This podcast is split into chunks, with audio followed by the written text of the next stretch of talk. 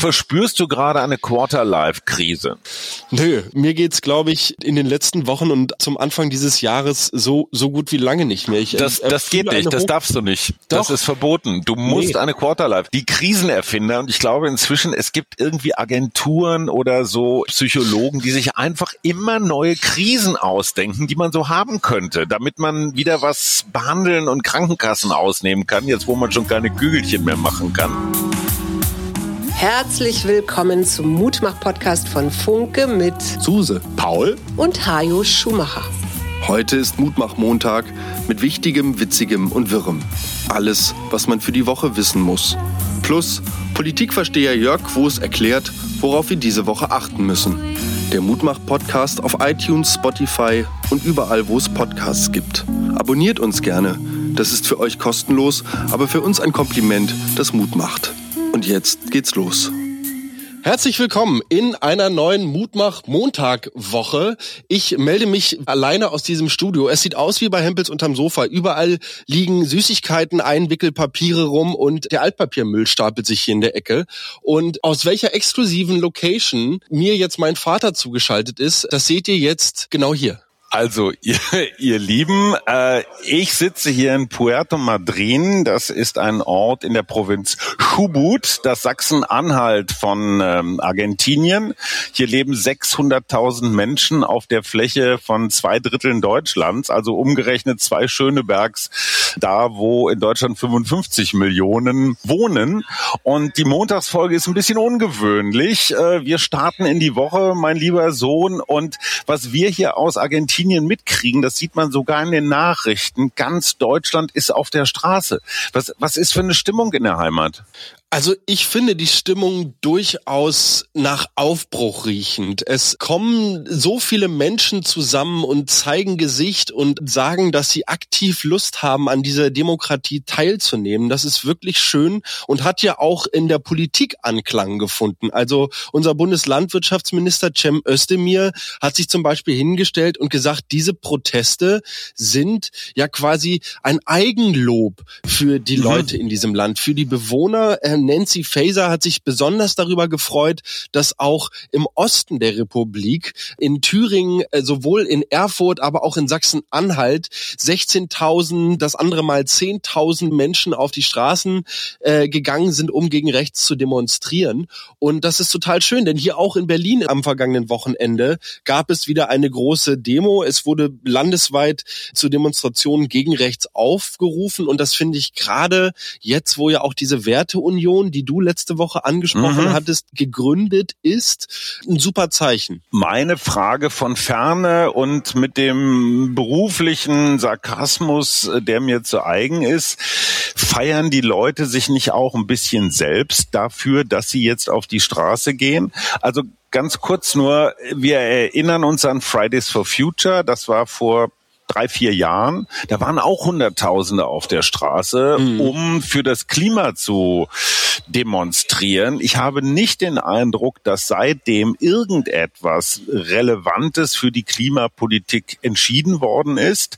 Ähm, und auch da hatte ich den Eindruck, die Demonstrierenden äh, haben vor allen Dingen so ein Gefühl von, ey, komm, wir zeigen auf Instagram, wie wahnsinnig gut wir demonstrieren können. Auf der anderen Seite habe ich gelesen, dass der frühere Berliner Senator Peter Kurt, den alle eigentlich für einen ganz vernünftigen CDUler hielten, ähm, dass der so ein, naja, so ein Geheimtreffen, Geheimtreffen sind ja gerade schwer im Trend, ja. Also aber wirklich mit so Hartrechten wie diesem bekloppten Identitären Martin Sellner und so äh, in einer, in einer Wohnung direkt mit Blick auf den Mauerpark oder auf die, auf die Mauergedenkstätte hatten. Das heißt, es gibt Burschenschaften, es gibt irgendwelche rechten Verbünde, es gibt auch durchaus Geschäftsleute, die viel Geld investieren.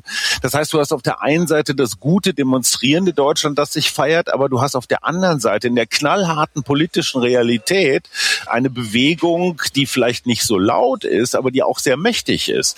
Und wenn es stimmt, dass Sarah Wagenknecht gerade bundesweit mit sieben Prozent gehandelt wird und Maaßen mit seiner Werteunion jetzt in Thüringen auch antritt, dann kann doch die Formel für Thüringen eventuell lauten, Maaßen plus Wagenknecht gleich Ministerpräsident Höcke. Weil wenn Höcke oh. über 30 Prozent holt und diese beiden zumindest mal potenziell mit ihm koalieren könnten, dann haben die die Mehrheit im Thüringer Landtag, in Erfurt, dort wo quasi der Gründungsauftrag an Maßen ergangen ist. Und ich frage mich, was will eine Demonstration dagegen ausrichten? Müssen wir da nicht konkret politisch werden und nicht nur darstellerisch Politik simulieren? Das verstehe ich total. Und auf der anderen Seite möchte ich aber sagen, dass ich da eher eine Verbindung schlagen wollen würde, mhm. als jetzt irgendwie per se zu sagen, auf die Straße zu gehen, bringt erstmal nichts. Du hattest ja nicht nur auf Social Media über den Mutmach-Podcast, sondern auch in der letzten Folge dazu aufgerufen, dass man sich organisieren soll. Ich will jetzt nicht sagen, bildet Banden, aber tretet doch, zumindest doch, doch ja, genau das. Okay, aber Banden. tretet in eine Partei ein, beziehungsweise ähm, werdet euch dahingehend euer eurer Macht quasi oder der eigenen Macht bewusst. Und ich glaube, dass solche Veranstaltungen wie diese Demonstrationen ganz, ganz wichtig sind für Menschen, um zu spüren, dass sie dort Teil einer größeren Gemeinschaft sind.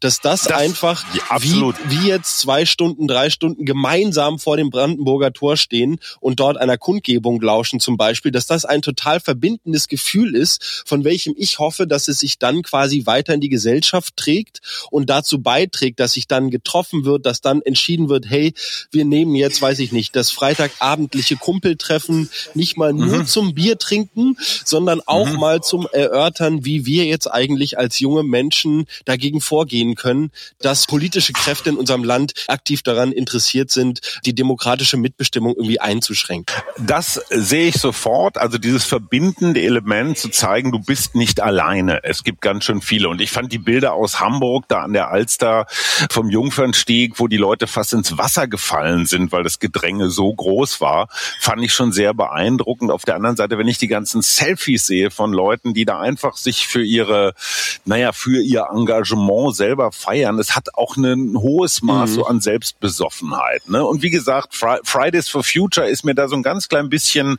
äh, Mahnung, dass diese Demonstration alleine nicht nachhaltig sind, sondern dass sie in konkretes politisches Handeln in Parteien oder in Vorfeldorganisationen von Parteien und zwar völlig egal. Es geht nur darum, dass mhm. es demokratische Parteien sind. Weil der Kampf ist ja nicht zwischen CDU und AfD, der Kampf ist zwischen Demokraten und Nichtdemokraten. Gut, wir gucken uns das mal an, ob das funktioniert. Ich habe in dem Zusammenhang eine unmoralische Frage. Glaubst du, dass die mhm. Schuldenbremse, also das, das Lindnersche Mantra, wir dürfen jetzt nicht mehr Geld ausgeben, wo ja auch viele sagen, Geld wird genug ausgegeben, glaubst du, dass die Schuldenbremse der AfD ähm, zugute kommt? Also je wenn der Staat sich quasi beschneidet oder sagen mhm. wir mal so bescheidet mit Geld ausgeben, dass dann äh, genau das, was die AfD kritisiert, was weiß ich, Integration und so weiter, vielleicht ein bisschen zu kurz kommt. Also ist die Schuldenbremse ein Instrument, was der AfD entgegenkommt. Mhm. Ich finde das eine interessante Theorie, die, die, wie ich finde, es lohnt sich darüber, ich, sich mal Gedanken Ich denke schon, weil alleine, wenn ich jetzt auch als politischer Laie ne, mir diesen Wortschatz, der in diesem Zusammenhang benutzt wird, mal angucke und es geht so um Schuldenbremse, dann ist dieses Wort an sich schon, wenn ich das jetzt mal aus einer politischen Haltung, die meinetwegen AfD nahe ist, ne, also ich vertraue denen da oben eh schon nicht, meine Steuern werden falsch eingesetzt, gleichzeitig weiß ich auch, dass im Ländervergleich Vergleich Deutschland mit an der Spitze weltweit steht, was die Besteuerung von Arbeit angeht. Vermögen wird wenig besteuert, Arbeit wird viel besteuert. Mhm. So, wenn ich das Ganze mal so ein bisschen zusammendenke und dann denke, hä, Schuldenbremse, Schuldenbremse, gleichzeitig werden mir hier irgendwie 40 noch was Prozent von meinem Lohn abgezogen und jetzt müssen wir gerade aufpassen, dass wir uns nicht noch mehr verschulden. Mhm. Wie soll das funktionieren, wenn letztes Jahr zum Beispiel 400 Milliarden mhm. hier in diesem Land vererbt wurden und davon davon nur 40 Millionen irgendwie letzten Endes beim Staat hängen geblieben sind. Das ist Wertschöpfung, die im Zweifel auch über das deutsche Finanzsystem funktioniert und über das steuerrechtliche System. Und insofern finde ich das total interessant. Für mich ist dieses Wort genauso wie Bauernproteste auch ganz, ganz heftig. Also das sind, das sind Worte, die eine Macht bekommen, von der ich gar nicht gedacht hätte, dass das so weit, so weit gehen kann. Also mhm. diese Schuldenbremse hört sich im ersten Moment, und da gebe ich dir vollkommen recht, erstmal so so an, als wäre sie etwas, wobei die Politiker keinen Spaß haben, die sie einsetzen und die gleichzeitig sich so anfühlt, als würde jetzt alles noch teurer und noch schlechter werden, weil wir jetzt noch weniger Geld zur Verfügung mhm. haben. Das Interessante dabei ist, und da gibt's durchaus eine Parallele zu diesem, also ich bin vorsichtig mit dem Begriff, aber dann doch ein bisschen Failed State Argentinien, mhm. wie uns der Professor Nicolini im letzten Freitags Kettensägen-Tango, den deine Mutter und ich ja live hier aus Südamerika bestreiten, der hat gesagt, die Großgrundbesitzer in Argentinien. Mhm. Und äh, ich habe es ja beschrieben hier mit dieser Provinz, wie riesig das ist, ja.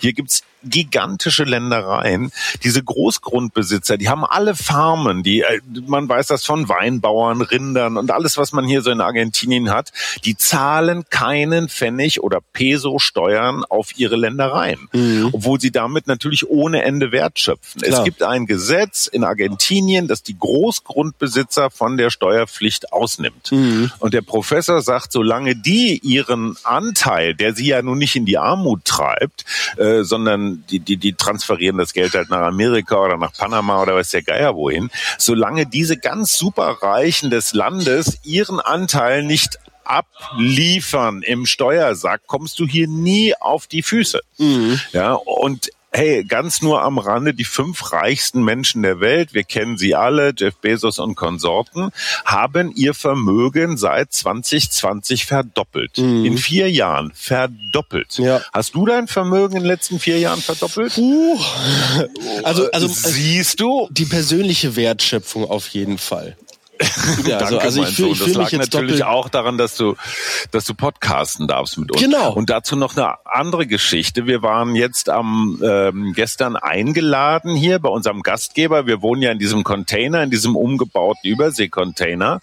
Ähm, die hatten uns eingeladen zum Essen und haben mir so mal ganz kurz ihre Familiengeschichte erzählt. Mhm. Und die ist zusammengefasst so: Die Eltern, also Vorfahren Englisch und Deutsch, die Eltern sind irgendwann waren so vor ungefähr 100 Jahren hier rüber. Klassische Auswanderer, Stück Land, so wie man sich das vorstellt. Die Siedler in Amerika haben da also die Pampa urbar gemacht und sich ihre kleine Farm aufgebaut und, und, und. Unsere Gastgeber hatten jahrelang ein Restaurant dann eine Bäckerei, also ein, ein Geschäft und haben das Geschäft irgendwann aufgegeben, weil sie gesagt haben, es lohnt sich nicht mehr. Bei der hm. Inflation, also die Preise, wenn du ein Restaurant hast, musst du ja einkaufen. Du musst Fleisch, Fisch, Gemüse, Öl, weiß der Geier was alles einkaufen. Du kannst die Preise gar nicht so schnell erhöhen auf der Speisekarte, wie dir deine Produktionspreise quasi weglaufen. Und was ist die Folge? dass unsere Gastgeber sich wieder quasi wie ihre Vorfahren zurückgezogen haben aufs Land, um da Selbstversorgung zu betreiben. Mhm. Alles, was wir zum Abendbrot auf dem Tisch hatten, kam aus dem eigenen Garten. Ja, wunderbar. Ja, das, ja, das ist eine super Idee. Aber wenn du eine etwas größere Volkswirtschaft hast, ja, die ein Bildungssystem, die Straßen, die vielleicht auch noch mal einen Zug, die noch Kulturförderung, junge mhm. Bands fördern will, ja, wenn jeder nur noch für sich selber sorgt, Klar. dann hast du kein Gemeinwesen mehr. Ja, also das, was man mit Wertschöpfung äh, betrachtet, das ist, das ist alles weg. Mhm. Und das zeigt diese, diese ganz bizarre Entwicklung. Wir dachten immer so, ähm, arme Länder, wenn die fleißig sind und ein bisschen Demokratie kriegen und so, die werden sich irgendwann automatisch von der dritten über die zweite in die erste Welt entwickeln. Ja, so eine ganz schlichte Betrachtung. Mhm. Argentinien zeigt das Gegenteil. Ja. Die entwickeln sich von der ersten schrittweise zurück in die dritte Welt. Ja. Weil die Leute aus der Gesellschaft, aus diesem Gesellschaftsvertrag, so jeder packt was in den Pott, wir verteilen das, ne? Stichwort Stichwort Umverteilung, Sozialstaat und so, die Leute steigen aus. Mhm. Die wollen keine Steuern mehr zahlen, die wollen auch gar nichts mehr mit Geld zu tun haben, weil Geld ist irgendwie total lästig, es verliert dauernd seinen Wert. Mhm. Also siehst du zu, dass du Selbstversorger bist. Mhm. Das finde ich eine ganz, fand ich auf jeden Fall eine ganz interessante Entwicklung. Sag mal, mein Lieber, hast du schon mal von Humboldtin gehört? Humboldtin? Nee, was ist das? Das ist ein ganz seltenes Mineral. Und das ist so Aha. selten, dass das gesamte Humboldtin, was auf der Welt bislang existierte, ungefähr die Größe eines Schneeballs hatte. Also eines oh. handelsüblichen, eine Handvoll Schnee. ja. Jetzt sind in einem Archiv, in einer Gesteinssammlung irgendwo in Franken, ist ein zweiter Schneeball Humboldtin gefunden worden. Oh. Hat da irgendein so Gesteinsforscher in irgendeinem Kohleabbaurevier gefunden und hatte das irgendwo im Keller und die haben versucht, dieses, dieses ähm, Archiv zu digitalisieren. Und ja. das, was ist das denn? Was? Humboldtin. Jetzt haben wir auf einmal doppelt so viel Humboldtin auf der Welt wie vorher. Und du stellst jetzt zurecht die Frage, wofür ist denn Humboldtin gut? Absolut. Die Antwort lautet für gar nichts. Ah, ja, perfekt. Das heißt, dem, dem, Praktikanten hinten in der Museumssammlung ist irgendwo eine Geode runtergefallen und um das Ganze irgendwie unter den Tisch zu kehren, sagt man jetzt, oh, guckt mal, wenigstens haben wir Humboldtin gefunden. Nein, weil es so wenig davon gibt, gibt es natürlich auch keine Anwendung, ja, ist ja klar. Also was, wenn du nur so ganz oh. wenig hast, ja, was soll der Quatsch? Ja, du hast halt einen Schneeball weltweit und solange du daraus jetzt nicht Strom oder Gold oder, oder, oder Pesos machen kannst, ist es total nutzlos. Aber ich hoffe einfach, die Bundeswehr hat davon noch keinen Wind gekriegt und das ist jetzt nicht schon auf dem Weg in irgendein Labor und wird da mal so auf all seine chemischen und physischen Eigenschaften durchleuchtet, ey. Pass was auf. gibt's noch in Deutschland? Äh, ja, ich wollte dich was fragen. Und zwar ist mir letzte Woche der Begriff der Gastrodiplomatie auf den Tisch geflattert. Oha. Und zwar beschreibt das, naja, einen Teil der öffentlichen Diplomatie, also den Austausch zwischen Ländern und ist so ein bisschen gegipfelt in einer Offensive, die tatsächlich 2002 aus Thailand ausging und quasi die USA fokussiert hat. Ähm, mhm. Das Ganze wurde behandelt von einem Content Creator auf YouTube, der sich gefragt hat, warum es so viele Thai-Restaurants in den Staaten gibt. Mhm. Und damit ist er auf diese Geschichte gestoßen und es ist wohl eine anerkannte Strategie, sich die Herzen der Menschen in einem Land über mhm. den Magen zu erschließen. Und die thailändische Regierung hat einfach geschnallt, geschnallt, dass thailändisches Essen wahnsinnig gut ankommt. Und deshalb meine Frage an dich, was wäre so ein deutsches Lebensmittel, was mhm. du unbedingt mit nach Argentinien bringen würdest oder, oder vielleicht auch ein deutsches Gericht? Und was ist dir bis jetzt so über einen Tisch gelaufen und über einen Teller geglitscht, was du gerne irgendwie mit nach Deutschland bringen würdest? Was glaubst du, würde da funktionieren? Also, ich mag ignorant klingen, aber die argentinische Küche ist eigentlich schwer als solche zu identifizieren. Das ist so der klassische Hybrid. Du hast natürlich so spanische Elemente, du mhm. hast diesen ganzen Rindfleischkram. Äh, Sushi ist sehr populär, zumindest in Buenos Aires. Um, ja, und dann von den, ich sag mal so, von den altertümlicheren Sachen her, so Linseneintöpfe, klar, Empanadas kennt man, aber ich könnte dir jetzt nicht so was richtig super typisch argentinisches sagen. Okay. Hm, was ich vermisse, und da bin ich echt echt der super deutsche Spieß Malle-Urlauber. Baut's mal mittelscharf. Nee. ja, ja, ja. Ich finde, also Düsseldorfer Löwensenf super scharf, das eine. Und das andere, ein ordentliches deutsches Vollkornbrot, Schwarzbrot, Ach. irgendwie so. Das können die nicht. Das die nicht einfach. okay, es gibt ja Leute, verstehe. die packen sich da, die, die packen sich so ein liegender Urkorn in den Koffer und, und und, und nehmen jeden Tag nur so eine so eine Viertelscheibe, damit, damit ja. sie die, damit sie über die Zeit kommen. Ich finde, das ist für Olaf Scholz natürlich jetzt echt noch mal eine Chance, ein Image zu retten, wenn er so eine Art Bratwurst-Diplomatie macht und jetzt ganz viele Bratwurststände überall auf der Welt aufmacht und ja, der Scholz-Lümmel. Lass uns kurz bei Olaf Scholz bleiben und einmal Jörg Quos zu Wort kommen lassen. Der hatte nämlich tatsächlich ein paar quasi sogar positive Worte über die Ampel diese Woche zu sagen. Nein. Lieber Jörg, wie sieht's äh, diese Woche in der Regierungskoalition aus? Hallo Hajo, hallo Paul. Wie geht es der Ampel in dieser Woche? Interessanterweise hat die Ampel insgesamt sicher eine kleine Verschnaufpause, weil große Aufmerksamkeit auf den vielen Demonstrationen in Deutschland liegt, die gegen die AfD und gegen rechtsextreme Politik stattfinden. In Hamburg gab es so viele Teilnehmer, dass die Demonstration sogar abgebrochen werden musste. All das ist ein gutes Zeichen für die Demokratie und gibt der Ampel so ein bisschen Luft, weil viele merken, dass ähm, Protestwählen gegen eine verfehlte Politik der falsche Weg sein kann. Und diese vielen Demonstrationen bringen doch den einen oder anderen zum Überlegen und das tut der Ampel gerade sicher gut. Interessanterweise fokussiert sich die Kritik an der Ampel jetzt immer stärker auf den Bundeskanzler selbst. Das finde ich bemerkenswert. Ähm, der Bundespräsident hat sich in einem Interview der Süddeutschen Zeitung zum ersten Mal auffallend kritisch geäußert über die Kommunikation durch die Bundesregierung und meint natürlich damit den Bundeskanzler Pierre Steinbrück, der selbst mal äh, Bundeskanzler werden wollte, hat in, einem, in einer Talkshow den Bundeskanzler kritisiert, seine Kommunikation und äh, angeregt, er müsse doch mehr Führung übernehmen. Also die, die Kritik von namhaften äh, Stimmen aus der Partei an Olaf Scholz selbst nimmt zu. Das sollte den Kanzler durchaus beunruhigen, wenn man ihn in diesen Tagen trifft. Man nicht das Gefühl, dass er seine Politik grundsätzlich überdenken will. Er sieht den Streit, den es in der Ampel immer wieder gibt, als Hauptgrund für die große Unzufriedenheit, die sich in den Umfragen spiegelt. Die Losung im Kanzleramt lautet, wir müssen einfach noch besser erklären. Und da dürfen wir jetzt alle gespannt sein, dass es funktionieren wird. Und worauf müssen wir nächste Woche achten, Jörg? Was glaubst du wird politisch wichtig? Ich habe äh, für diese Woche zwei Termine im Blick. Einmal am Dienstag geht mein Blick nach Karlsruhe. Dort wird das Bundesverfassungsgericht urteilen darüber, ob denn die NPD aus der staatlichen Parteienfinanzierung ausgeschlossen werden kann. Ähm, das äh, ist das, was der Bundestag erreichen will. Äh, da gab es einen gemeinsamen Antrag ähm, mit dem Bundesrat und auch der Bundesregierung.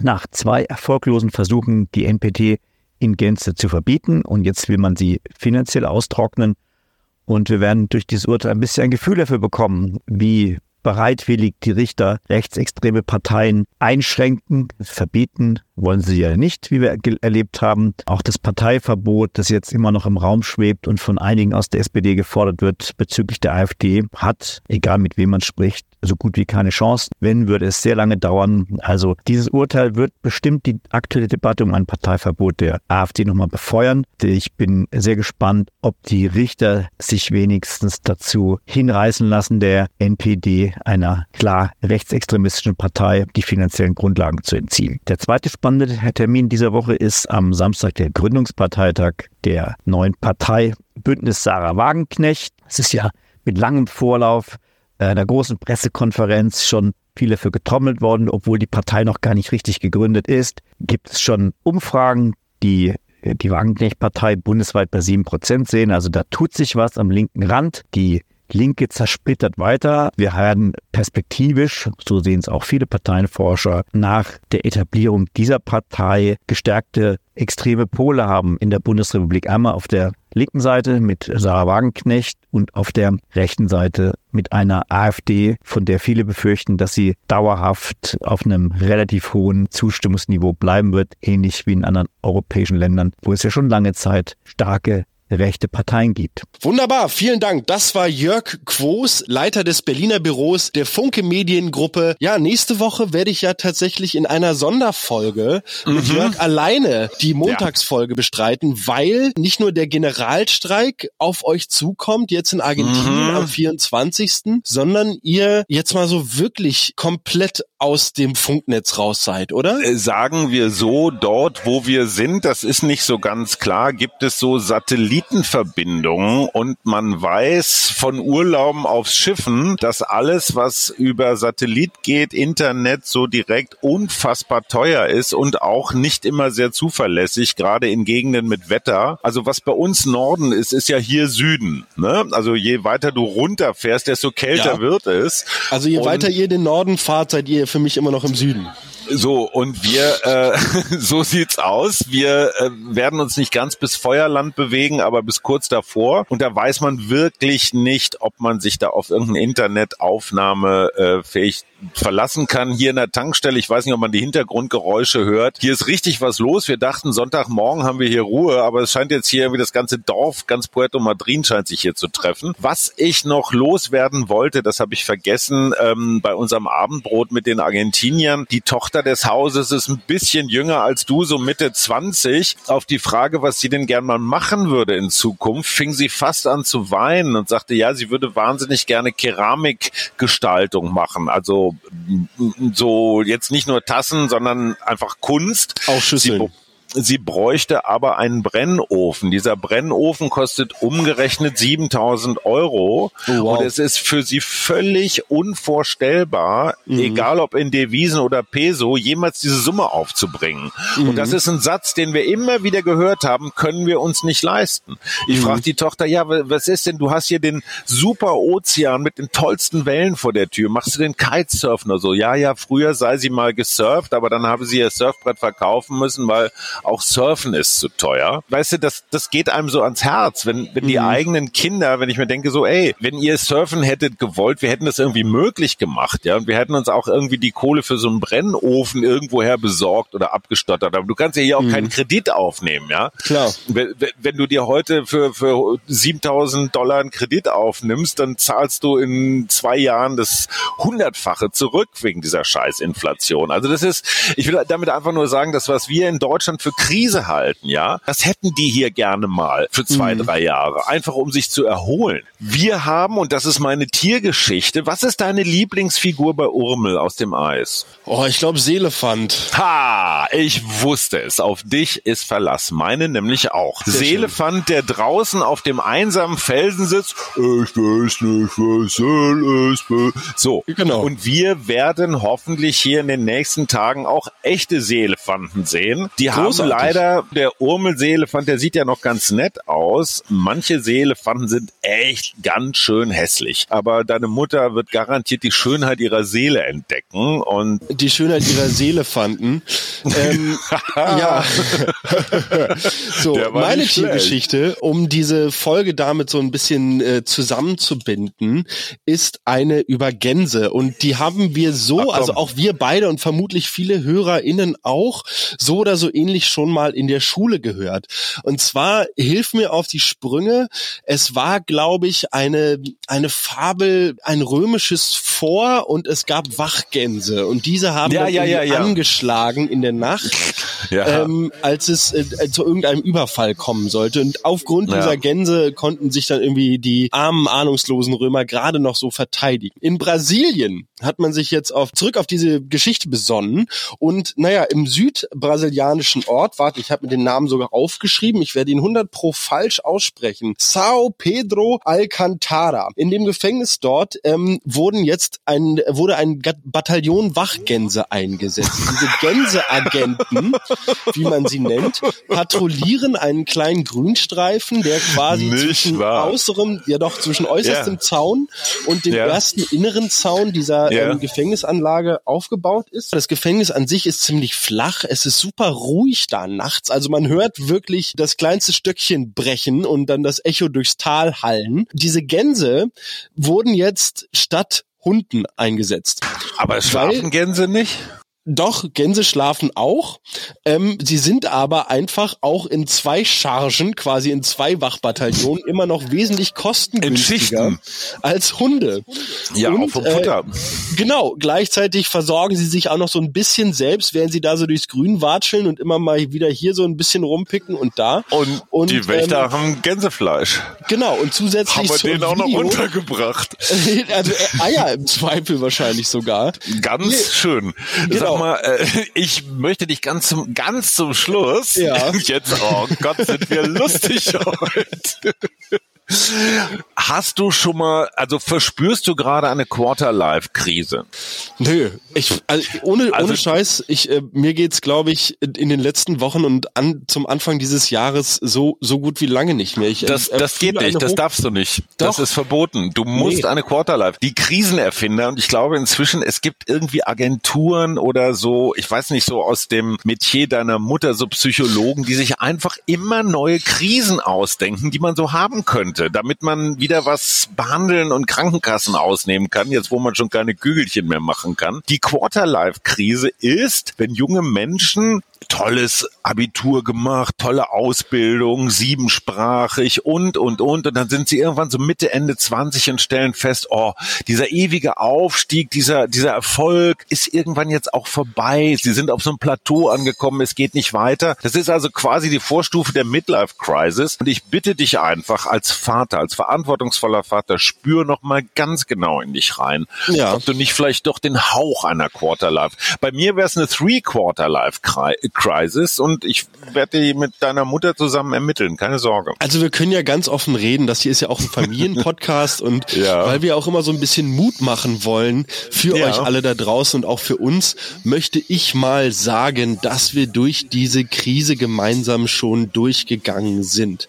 Also Doch mein Sohn, ich glaube, ich mich. Ja, ich glaube, dass, dass ich durchaus irgendwie sowas in die Richtung verspürt habe, aber jetzt durch, durch tatsächlich meinen Job und die Ausbildung im Handwerk und dadurch, dass ich jetzt jederzeit, wenn ich gerade auf Arbeit bin, mal nebenbei in der Pause ein Stück Holz hobeln kann, was so einen sehr, sehr erdenden Effekt hat, ähm, ich, ich äh, das alles gar nicht mehr verspüre. Ich konnte mich davon persönlich schon total befreien und ich würde es, glaube ich, echt vielen Menschen, die jetzt Mitte, Ende 20 sind, den würde ich ans Herz legen, ey, macht mal was mit euren Händen, macht mal was mit eurem Körper, kommt weg vom Bildschirm.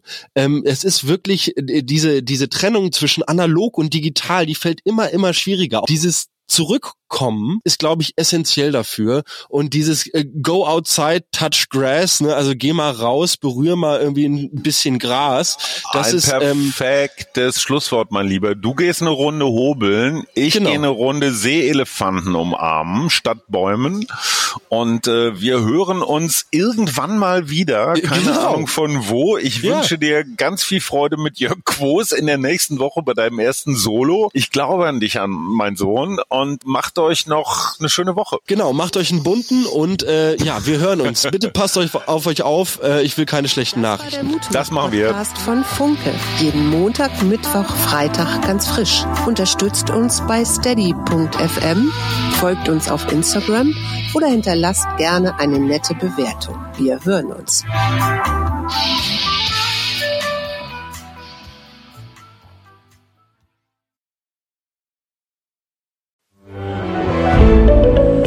Ein Podcast von Funke.